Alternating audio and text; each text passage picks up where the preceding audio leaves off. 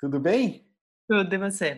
Tudo bom, que prazer. Tirando ter tudo que tá ruim, tá tudo bom. Como é que tá essa correria que eu falo correria tipo pique no lugar, né? Uma loucura, gente. Nunca pensei que trabalhar em casa fosse ser tão louco. Podemos? Podemos. Legal, então vamos lá.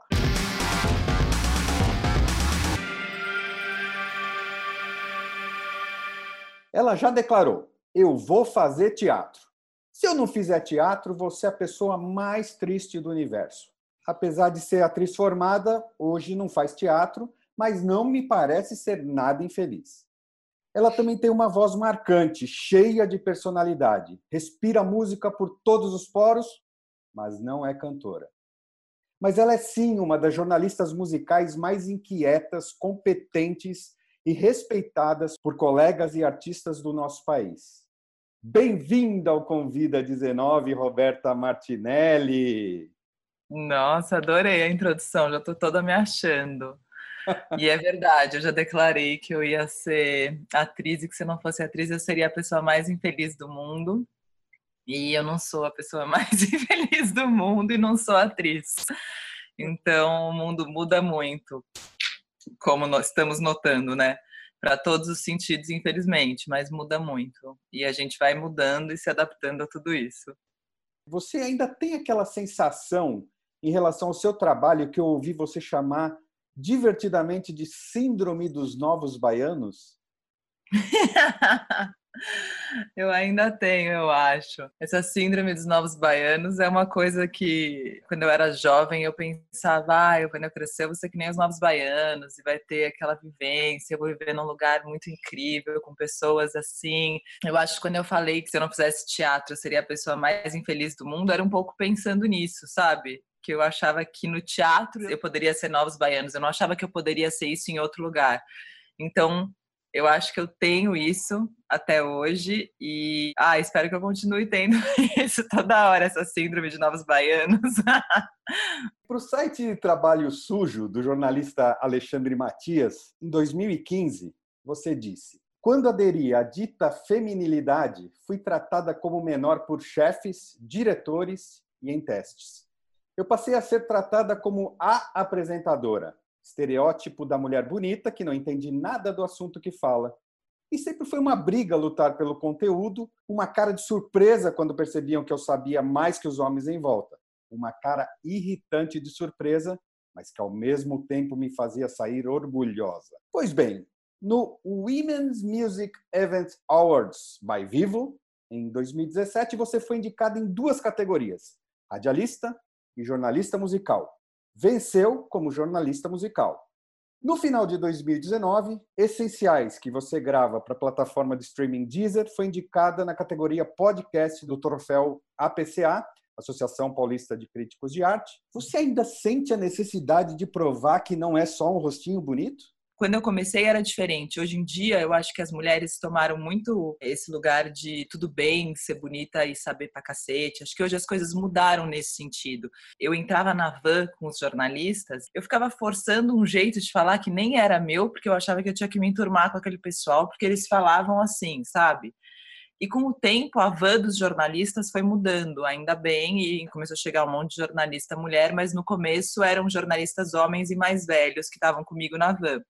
Então eu tinha essa necessidade muito. Depois é maluco isso, né? Porque você falou da PCA. Pô, a PCA esse ano, que é a Associação Paulista de Críticos de Arte, na categoria rádio, só indicou homem. Meu, não tem nenhuma apresentadora que possa ser indicada. Nenhuma produtora de podcast tinha o meu e o Esquizofrenóias. Eram dois podcasts apresentados por mulheres, os outros três eram de homens, mas os vencedores foram todos homens. E todo ano isso se repete na PCA. Quando a gente fala disso, a gente está falando também de quem faz o júri, né? Os júris são formados essencialmente por homens. Eu sempre quis ganhar a PCA de rádio, é o sonho da minha vida. Eu falo todo ano, desde 2009, quando eu estreiei o Cultura Livre na Rádio Cultura M, que eu ia ganhar a PCA todo ano, pessoal, esse ano a Roberta ganha a revelação. Enrolava isso, meus chefes, o pessoal ficava, ah, esse ano é você que vai ganhar a revelação. E nunca, nunca, nunca. Tava com isso aqui. Aí em 2014, eu fui indicada a, apreciar de melhor programa de televisão, que para mim nunca imaginei, porque o de televisão é tipo, meu, você concorre, sei lá, com Bial, com não sei o quê. Então, eu tava na minha casa, nunca vou esquecer. De repente apareceu um Google Alerta, que saiu tipo um e pouco da manhã. Ultra Livre indicado melhor programa de televisão. Eu acordei o Pedro, que é meu companheiro, falei: Pedro, vê se é verdade, vê se é verdade isso, vê se é verdade. Eu tô, é, é isso, Cultura Livre tá indicado. Eu fiquei tão feliz, tão feliz, tão feliz. Depois eu nem ganhei, perdi pro, sei lá, nem lembro para quem que eu perdi. E aí, depois disso, sempre quis rádio. Falava, não, gente, de TV eu fico feliz de ter sido é, indicada, mas eu merecia ganhar de rádio. Eu acho que eu merecia. aí, louca, sabe? Eu acho que eu mereço ganhar um de rádio. Aí, me chamaram para fazer parte do júri da PCA em música. E aí eu falei, será que eu vou? Porque se eu estiver lá, talvez eu não ganhe a PCA nunca porque talvez fique numa situação. Aí eu perguntei para o presidente, falei, olha, se for júri, eu posso ganhar o outro APCA? E ele falou, pode, claro, tem nada a ver uma coisa com a outra. Eu falei, tá bom, então eu vou. Entrei. No que eu entrei, no dia ali da votação, eu saquei na saída ali, eu falei, putz, eles não me indicaram porque eu tô aqui. E saí fora por causa disso, achando que eu ia ser indicada a apresentadora de programa de rádio. Aí foi o podcast que eu faço que foi indicado. Também eu acho que ele merece, mas o que eu mereço mesmo é o de rádio, que eu não ganho, nem sou indicada nunca. Eu vou fazer uma previsão aqui e você vai lembrar de mim. No ano que você ganhar a PCA, você vai conseguir entrevistar o Chico. Será? Não, o Chico Buarque é, é mais do que ganhar PCA. Eu fico falando pro meu chefe, se eu ganhar agora eu nem vou, não vou, não vou, tô brava, não vou. Ele fica, Roberto, eu falo, não vou. E se eu for, eu vou falar que nananana, ele fica morrendo de rir de mim. Mas eu prefiro entrevistar o Chico que ganhar PCA. A internet acabou com a dependência dos músicos em relação às gravadoras para aparecer e trouxe uma leva de artistas empreendedores que se desdobram para fazer seus projetos acontecerem. Ao mesmo tempo, a oferta de conteúdo é tanta que é facinho, facinho ficar incógnito e se perder no meio dessa floresta. Eu queria que você avaliasse o seguinte: o grau de adaptação dos nossos artistas num momento como esse, se tem gente se dando bem com essa quarentena e como que você faz para não se perder no meio dessa oferta de conteúdo, porque a sua profissão é essa busca, né? Criou-se um novo jeito de fazer show e todo mundo está criando coisas e acho que tem gente se dando muito bem nesse novo lugar e acho legal isso, acho bom ver gente inventando novas maneiras de fazer e como fazer isso. Fico vendo também muita gente que não quer fazer e tudo bem também não querer. Eu acho que é isso. A gente está num momento tão complicado e tão chato que se você quer compor e lançar um disco como a Adriana Calcanhoto fez, maravilhoso. Se você quiser ficar em casa tocando e não quiser falar com ninguém, maravilhoso também se você puder. Então acho que cada um sabe o que faz e não estamos aqui para julgar. Cada um está se virando como consegue. Mas como fazer para não se perder neste mar de lives e de coisas? São muito muito conectadinha, assim, eu fico vendo tudo. Toda vez que eu entro no Instagram e tem, sei lá, 7 milhões de lives acontecendo, eu clico em uma e vou indo tipo canal, sabe? Olha essa, um pouquinho dessa, um pouquinho dessa, um pouquinho dessa. Eu acho maravilhoso que tem uma oferta gigante pra gente poder escolher o que ver, se curte ou se não curte, e descobrindo novas maneiras também, porque eu acho que a gente tá muito live, muito show, mas tem outras coisas acontecendo. Eu vi um grupo de teatro que chama Magilute, que é um grupo de Pernambuco, que eles estão fazendo um experimento cênico muito legal. Você se inscreve, paga o ingresso, eles te ligam, te mandam WhatsApp, é uma coisa que vai rolando por WhatsApp, sabe? Como se estivesse numa historinha de amor. É a peça de teatro que eles inventaram. Eu falo, pô, legal, em vez de separar uma câmera e fazer uma peça, muita gente discutindo se teatro vai ser possível ou não via live, os caras foram lá e inventaram uma, um outro tipo de dramaturgia que envolve WhatsApp, eles ligam. Eu estou fazendo um curso de ler e escrever com cada um Volpato, muito legal que ele manda um podcast semanal contando alguma coisa, falando de um escritor, propõe um exercício. E eu tô meio buscando essas novas coisas e essas pessoas que estão criando esses mundos paralelos. Enfim, acho que tem grandes momentos de criação no meio disso tudo. Uma vez conversando com o apresentador André Vasco, ele comentou como ficava incomodado quando na apresentação de projetos musicais houve argumentos como música não dá audiência. As lives nessa pandemia estão mostrando o contrário? Eu acho que a música ela dá audiência quando ela tá com outras coisas, né? Por exemplo, o Som Apino no Eldorado, quando ele entrou na programação da rádio, a audiência, tipo, que era, sei lá, um número X, quadriplicou em muito pouco tempo. Muitas vezes ele é líder de audiência, e para mim é muito óbvio, porque as outras rádios têm uma grande maioria uma programação igual, uma programação homogênea que mostra as mesmas coisas e as mesmas bandas e não toca muita novidade. Quando chega um programa que toca músicas sem jabá, sem essas outras questões, eu acho que é claro que muita gente vai ouvir. Muita gente quanta, talvez não seja um número, sei lá, que uma Rede Globo deseja, mas é um número que eu acho muito bom e que acho que atinge muita gente. Então, talvez o que não dê audiência é tocar a mesma coisa que todo mundo toca. não sei. Tudo dá audiência de alguma maneira, tem que saber fazer, né? O Cultura Livre é um programa barato para os modos de televisão, mas é um programa que não se investe mais dinheiro do que ele tem, porque ah, não vai dar retorno. E é claro que não vai dar tanto retorno quanto levar o Lobão no Roda Viva, né? E o Lobão no Roda Viva é música, é música de alguma maneira, né? E vai dar audiência. Levar o Chico Buarque daria audiência. Sei lá, agora ainda mais com tudo isso, quero ver quem vai investir no quê, né? As lives dos sertanejos, milhões de views, é uma coisa louca. É um outro tipo de música, mas é música. Por exemplo, Porta dos Fundos tem milhões de seguidores e não tem tanta audiência numa live quanto a Tereza Cristina, que tem 180 mil, e que tem um público fiel e que tá ali bombando, entendeu? O que, que ela fez? Ela fez alguma coisa incrível? Meu, ela é autêntica, ela sabe o que ela tá falando, que é uma coisa que não é que ela tá fazendo um show, mas ela tá fazendo uma live que ela fala sobre outros artistas e convoca pessoas, enfim, ela tá fazendo uma coisa viva. Eu tenho sentido angústia de certos artistas em relação à sobrevivência de sua equipe, dos parceiros tal. Mas quando alguém tira as manguinhas de fora, vem um sinal como aconteceu com a dupla Zezé de Camargo e Luciano, que integrantes da banda se contaminaram durante o ensaio para uma live. Que sinuca de bico, hein, Roberta? A gente está aprendendo a viver com tudo isso, né? O que eu acho que aconteceu agora foi que a gente passou um tempo em isolamento e acho que a gente vai ter que aprender a conviver com isso, porque essa doença vai demorar um tempo, pelo jeito, né?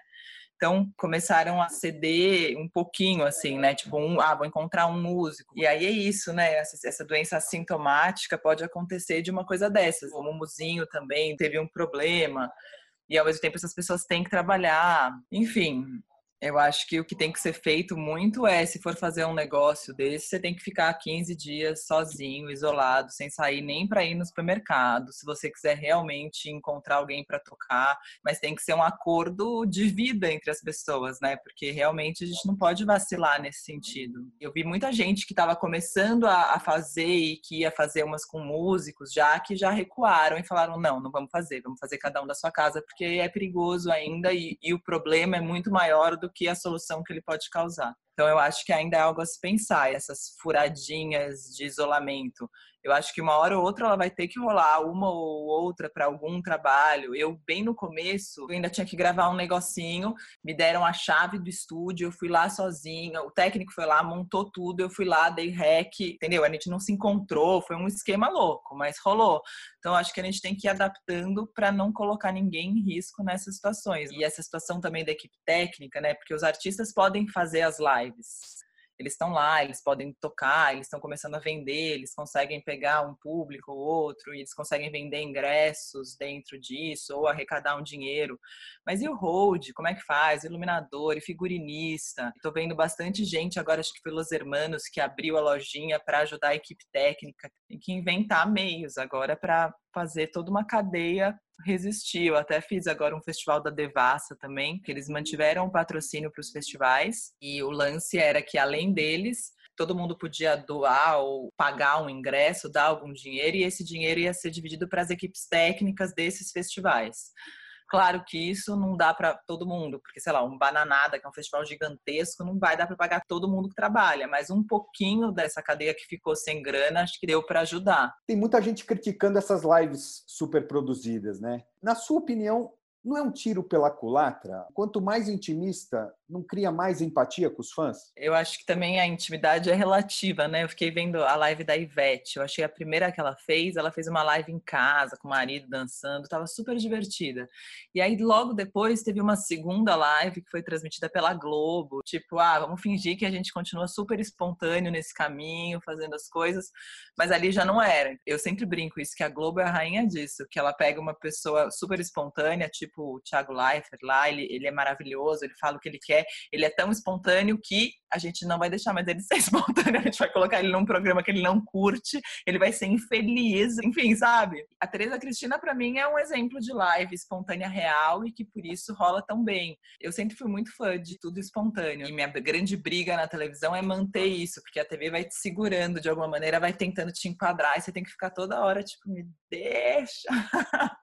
e, por exemplo, em casa, eu tenho uma persona pública, digo, né? Claro que eu sou eu, mas tem um eu mais legal que aparece na TV do que o eu que tá aqui em casa toda hora. Quando você começa a fazer live, começa a trabalhar, começa a fazer as coisas de casa, o que acontece é que essas duas pessoas se fundem, né? E que é muito difícil. Eu acho que a gente nunca mais será o mesmo depois disso. Então, para mim, a Rosa é a minha filha, eu posto uma foto ou outra dela, ela é fofinha, ela tem um ano e pouco.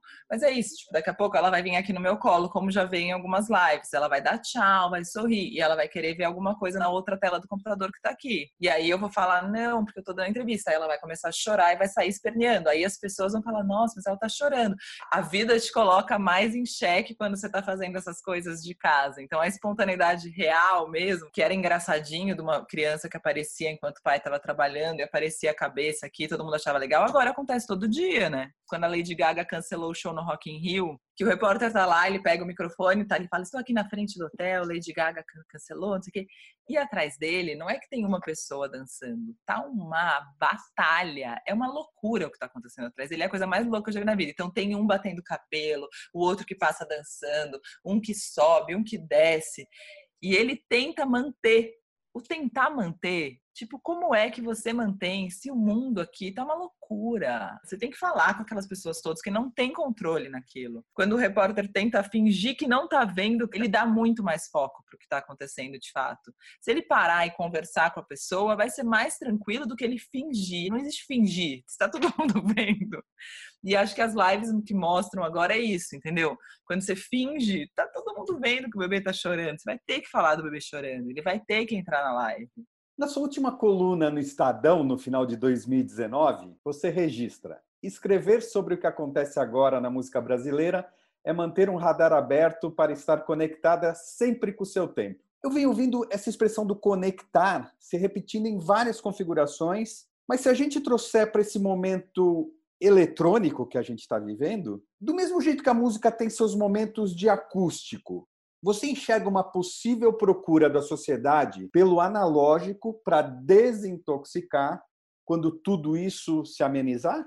Eu acho que sim, acho até que já está rolando. Eu fico vendo muitos amigos buscando agora umas idas para o campo, muita gente alugando o sítio, né, para estar tá conectado com outra coisa. Claro, porque a gente mora em apartamento, né, a maioria de nós aqui em São Paulo, e no isolamento realmente faz muita falta um solzinho, um mato, alguma coisa.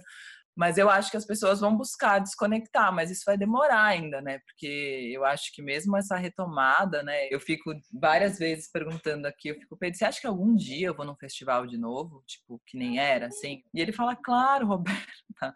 E eu não acho claro, eu tenho medo de nunca mais ir num festival. Então eu não sei como vai ser essa experiência da música. E ao mesmo tempo, ver um show live é muito louco, né? Você vê muito mais do que você via num show normal. Porque, sei lá, se eu tô num festival, eu tô ali. Mas tem, tipo, meus amigos jornalistas, a gente tá conversando, vamos pegar uma água lá atrás? Vamos, a gente perde uma música, a gente vai até o camarim, pega uma água, vou fazer um xixi no banheiro químico. Tem a vida e tem o show. E aqui, eu fiquei de fone, ouvindo o show, olhando pro cara, entendeu? Eu falei, nossa, nunca vi um show assim. Dói o olho também. Quanto tempo a gente aguenta assistindo um show numa tela, né? Eu não vejo a hora de ver um show ao vivo ao mesmo tempo. Vai ser uma experiência louca, eu acho. A gente está pensando nisso na retomada do programa, né, do Cultura Livre, como é que vai ser? Acho que vai demorar para eu gravar o Cultura Livre também com banda. Eu acho que a gente vai voltar numa coisa mais eu e um cantor e violão, uma coisa mais sussa quando a gente parar com tudo isso de fato, mas parar mesmo, tipo, acabou, não existe mais coronavírus, e a gente puder voltar ao normal, eu acho que vai ser louco. Eu acho que a gente vai num show e não vai pegar o celular por um, só de comemoração, de alegria, tipo, que eu vou ficar filmando esse show, pelo amor de Deus, já vi tanto show filmado, não quero mais filmar show nenhum. Vou nem postar que eu tô aqui, não quero que saibam. Você sabe que quando acabou a gripe espanhola, no Rio de Janeiro, fizeram um carnaval que é considerado o maior de todos os tempos até hoje. Eu vi o texto do Nelson Rodrigues falando isso. Eu fico me apegando a isso. Eu fico no Google assim, como acabou a gripe espanhola, sabe? Rola um dia, tipo, a partir de hoje acabou, mas não vejo a hora disso acabar e a gente ir num show e a gente ter o maior carnaval da nossa vida de novo.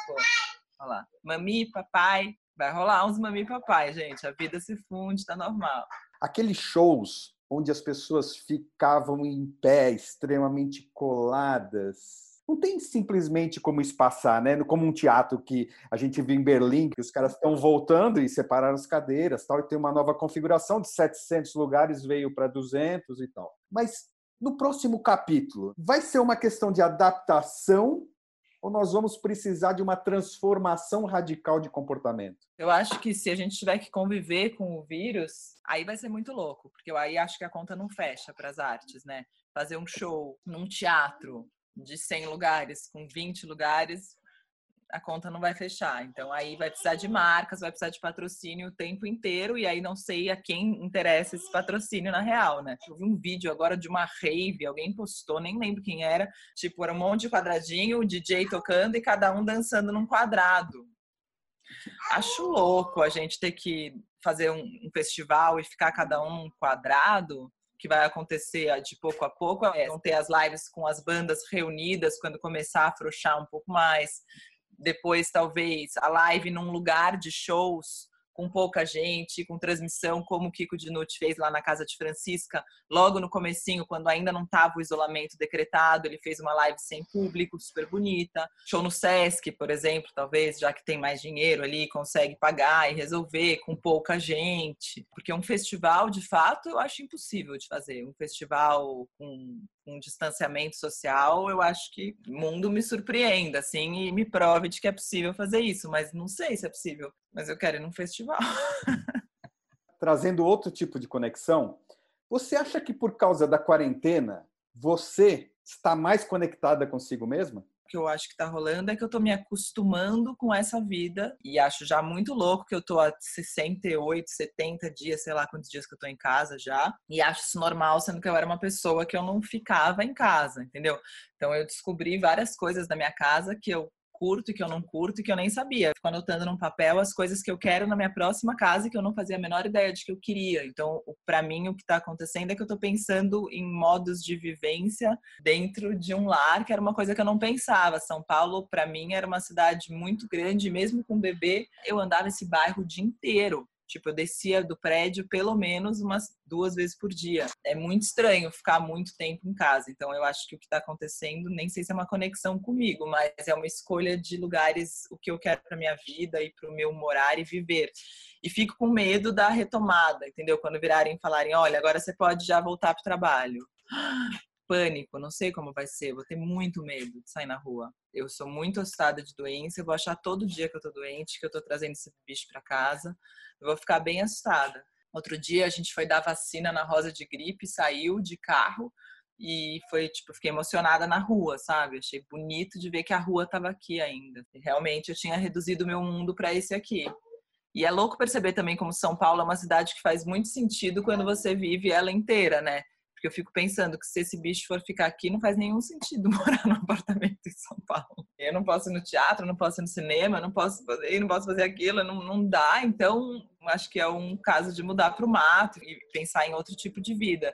Porque a vida em São Paulo realmente está muito conectada com a cidade eu acho que esse vírus traz à tona também questões de confiança muito forte. Então, se você mora num prédio, você mora quase numa comunidade, né? Você tem que confiar em todas essas pessoas. Confiança nunca foi muito meu forte. E nesse período tá um pouco pior. Tipo, você sai na rua, você sai no supermercado, você vê as pessoas não querendo muito nem se olhar, nem nada. E aí acho que tudo isso também favorece isso que a gente está vivendo e fica uma tristeza absoluta. Então, eu fico tentando ainda ser uma pessoa sorridente, feliz na rua, mesmo de máscara, quando eu saio, que é nunca, mas aqui, pelo menos no prédio.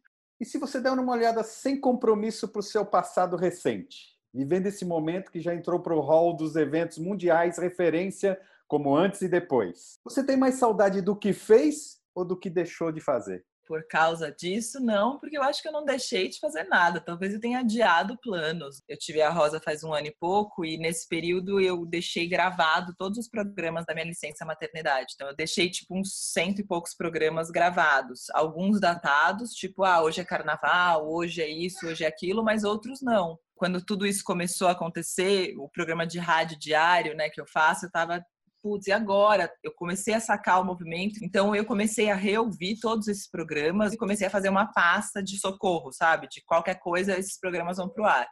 E consegui separar 60 programas. Na Rádio Dourado, o Emanuel Bonfim, que é o diretor artístico, é um cara muito maravilhoso. Eu falei, Mané, o que, que tá acontecendo? Ele falava, Rô, você vem até quando você quiser. Quando você falar, para mim não dá mais, você não vem mais e a gente põe o gravado. E aí eu lembro que teve um dia que eu fui lá e liguei para uma médica para falar de outra coisa e alguém falou comigo, ela falou, onde você tá? Falei, tô na rádio. Aí ela falou: o que, que você tá fazendo aí? Vai para casa, chega. É muito perigoso, é para você ir para casa. Aí aquele dia eu falei: não, para mim chega. E aí os programas ficaram gravados. E aí sim me deu uma sensação de parou o mundo. Aí depois de um tempo que eu entendi que a gente ia ficar por um tempo nisso, eu comecei a dar o movimento e eu comecei a fazer o programa de casa. Aí eu voltei a fazer as coisas e as coisas estão acontecendo nesse mundo que a gente está vivendo. Então eu tenho mais saudades das coisas que eu fazia e que eu não sei se eu vou fazer de novo. Sei lá, mesmo coisas besteiras, tipo descer com a Rosa no prédio e deixar ela mexer na grade e enfiar a mão na boca depois, sabe? Eu tenho medo de ficar germofóbica, que a Naomi Campbell é, eu tava lendo uma matéria que ela anda com aquela roupa e, e, o pessoal tava zoando, mas ela é germofóbica. É importante a gente se cuidar e se limpar, mas o quanto não vira uma loucura, né? Minha mão vai cair já, tá toda cortada de tanto álcool gel que eu passo para ir no elevador e voltar. Você falou numa live recente com a artista Letrux que a sua natureza não gosta nada de não ter controle da situação. Como é isso no momento de quarentena e isolamento social? O que você faz para manter a sanidade?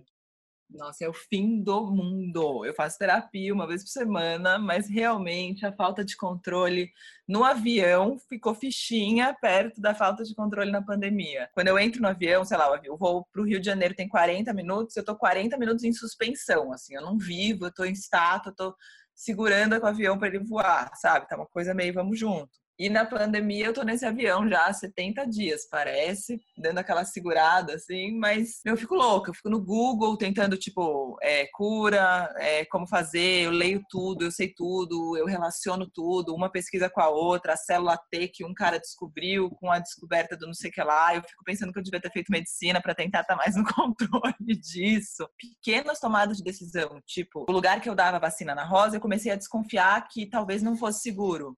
E aí descobri depois que uma pessoa lá estava com corona. E aí descobri uma vacina delivery que vem em casa, mas aí eu fico lá embaixo do prédio para a pessoa não subir. E até estava lendo um artigo da Unicef falando a quantidade de crianças que vão morrer por falta de vacina nesse período por medo do coronavírus. Eu sou super privilegiada e tô chamando uma pessoa para vir aqui vacinar e pagando. Eu não tô levando ela no posto porque eu tô com medo de levar ela no posto. E outro dia eu vi uma amiga que tinha sido atropelada por uma bicicleta e foi pro hospital. Eu pensei, meu, que louca, não iria iria para o hospital, ia ficar em casa quebrada. A tomada de decisão para mim tem sido crucial nesse momento de ausência de controle. Não que eu tivesse antes, né? Isso que é louca, não tinha o controle. Mas pelo menos eu achava que tinha. Agora eu tenho absoluta certeza de que eu não tenho. Talvez esse é o pior, é escancarar minha falta de controle. A gente falou na Letrux, ela faz parte do Acorda Amor, projeto musical que você faz a direção artística e numa entrevista ao blog Discografia, você definiu o repertório como músicas com gritos entalados. Estamos num momento mais propício do que nunca para o espírito do Acorda Amor? O Acorda Amor surgiu em 2017. Putz, eu achava que era um projeto pontual e que ele cairia em desuso porque eu tinha esperança ainda na humanidade, no mundo, mas infelizmente as coisas foram piorando, piorando, piorando. O repertório vai cada vez mais parecendo fazer mais sentido. Quando a gente lançou o disco do Acordo Amor pelo selo Sesc, eu falei isso, falei, gente, esse disco era um disco que eu preferia não lançar, eu preferia que a gente fizesse o menor sentido, mas infelizmente a gente gravou, pra vocês terem ideia de como tava. Lá vem ela. Demorou para aparecer na live. Ai, Aê! Oi, Rosa! É Rosa. Caramba! Até que enfim eu te conheci com esse bochechão. Pode, esse bochechão? Essa aqui ensaiou muito a corda amor na barriga, né? Ouviu muito a corda amor. em 2017, a banda Láfia foi ao Cultura Livre, programa que você apresenta na TV Cultura, e uma parte da letra de uma música que criticava o governo de São Paulo na época foi cortada sem o seu conhecimento até o programa ir para o ar. Prontamente você se manifestou contra a atitude do canal. Não tem como separar arte de política. Quando se faz arte, se faz política também. Recentemente, a atriz Letícia Sabatella também acusou a TV Brasil de censura pelo seu posicionamento político, após substituírem uma exibição em sua homenagem que tinha sido anunciada. Mas, dia desses, o presidente da República mandou a imprensa calar a boca numa clara demonstração de desequilíbrio emocional. Você acredita que algum dia teremos um país que honrará fielmente a liberdade de expressão que diz defender? Nosso atual presidente está fazendo até um favor nesse sentido, porque eu acho que por muitos anos a gente teve uma coisa meio velada, meio ninguém fala sobre isso, mas os canais tinham um posicionamento político. Por exemplo, trabalho na TV Cultura há 11 anos já. E quando eu falava qualquer coisa, ficava todo mundo, nossa, mas você trabalha numa TV do governo do estado e você fala isso nas suas redes sociais. E eu falo, falo, gente, minhas redes sociais são minhas redes sociais, eu falo isso e trabalho na TV do governo do estado, sim. Eu era jovem e não entendia muito como funcionavam as coisas. Então, acho que essa minha coragem tem um pouco de coragem de mérito, mas tem um pouco de ingenuidade do que era o meio. Talvez se eu começasse a trabalhar hoje numa televisão, eu não sei se eu teria a coragem que eu tive sabendo como a estrutura funcionava. Então, tinha um pouco de coragem, mas tinha um pouco de ingenuidade nisso tudo, que me deu força para fazer tanta coisa que eu fico feliz de ter feito e, e, acho admirável de mim mesma, distanciada, sabe? Porque eu falo, nossa, que menina louca, corajosa. Sempre falam, ah, mas jornalista tem que ser neutro. Por muito tempo eu vi jornalistas de direita, na maioria das vezes, falando coisas. Então, neutro é direita? Eu sou uma jornalista musical, Roberta, não sei o quê, trabalho em veículos que têm posições X ou Y, mas tenho minhas posições políticas também e gosto de defendê-las nos meus projetos. Em pequenas coisas, sei lá, escolha de uma banda, na curadoria musical, na minha liberdade em trabalhar isso. E aí acho que o Bolsonaro, fazendo as coisas que ele tem feito hoje em dia, ele tem trazido os jornalistas mais à frente e colocado os jornalistas para se posicionarem mais e com menos medo disso. E claro que não tem nada de bom nisso, né? É uma droga a gente ter esse cara, é uma droga total tudo, não existe um ponto positivo. Mas acho bonito ver jornalistas de outras empresas e que são empresas que antes tinham posicionamentos mais conservadores, se posicionando, fazendo deles, peitando estruturas, falando o que acham de governos X ou Y. E aí sim eu vejo mais liberdade de expressão do que em manter um posicionamento de um lugar esse lance do Aláfia foi muito forte na época. Eu achei que eu fosse ser demitida, assim. Era uma música que tinha um trechinho bem no finalzinho que falava e eu sabia disso. Fiquei preocupada. Assisti o programa e o programa estava na íntegra. Aí quando eu assisti em casa, eu vi que ele tinha sido cortado. Aí no dia seguinte o pessoal da banda me ligou e falou: Rô, a gente sabe que você não tem nada a ver com isso, a gente te conhece, mas a gente não vai poder ficar quieto, a gente tem que falar. Eu falei, claro, eu também não ficaria quieta, vocês têm que falar e façam o que vocês têm que fazer. Fiquei quieta, dormi com a questão, acordei desesperada. Falei, meu, não dá para eu ficar quieta. Aí fiz um post no Facebook falando o programa chama Cultura Livre, que eu jamais faria uma coisa dessas, que não tinha nada a ver com isso, que tinha sido feito sem meu conhecimento. E aí a coisa cresceu saiu na Folha, apresentadora denuncia censura, aí foi aumentando, aumentando, aumentando, aumentando, virou uma super questão. Foi para a Assembleia, o Janase entrou com um pedido, a TV Cultura teve que ir lá explicar o motivo da censura, a TV Cultura se retratou, passou o programa na íntegra depois, sem o corte da música. Todo mundo falava, Roberta vai ser demitida daqui um ano, daqui seis meses, vão esperar baixar a bola e ela vai ser demitida.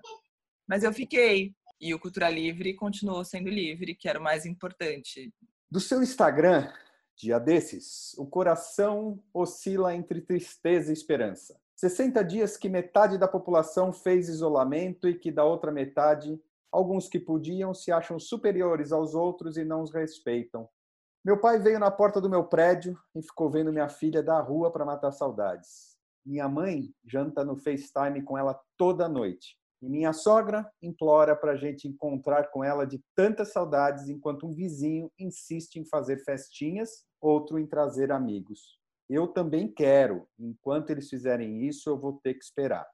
Vamos nos cuidar, por favor. Tem muita gente morrendo. O que mais será preciso acontecer para que algumas pessoas demonstrem mais respeito pelo outro?